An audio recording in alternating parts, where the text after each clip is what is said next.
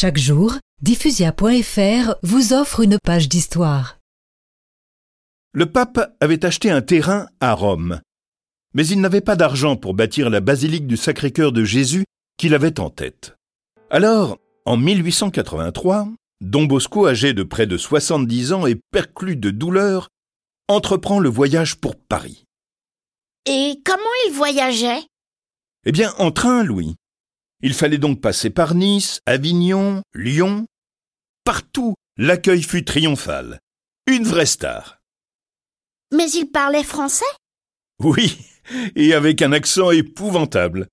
Et les Français adoraient ça.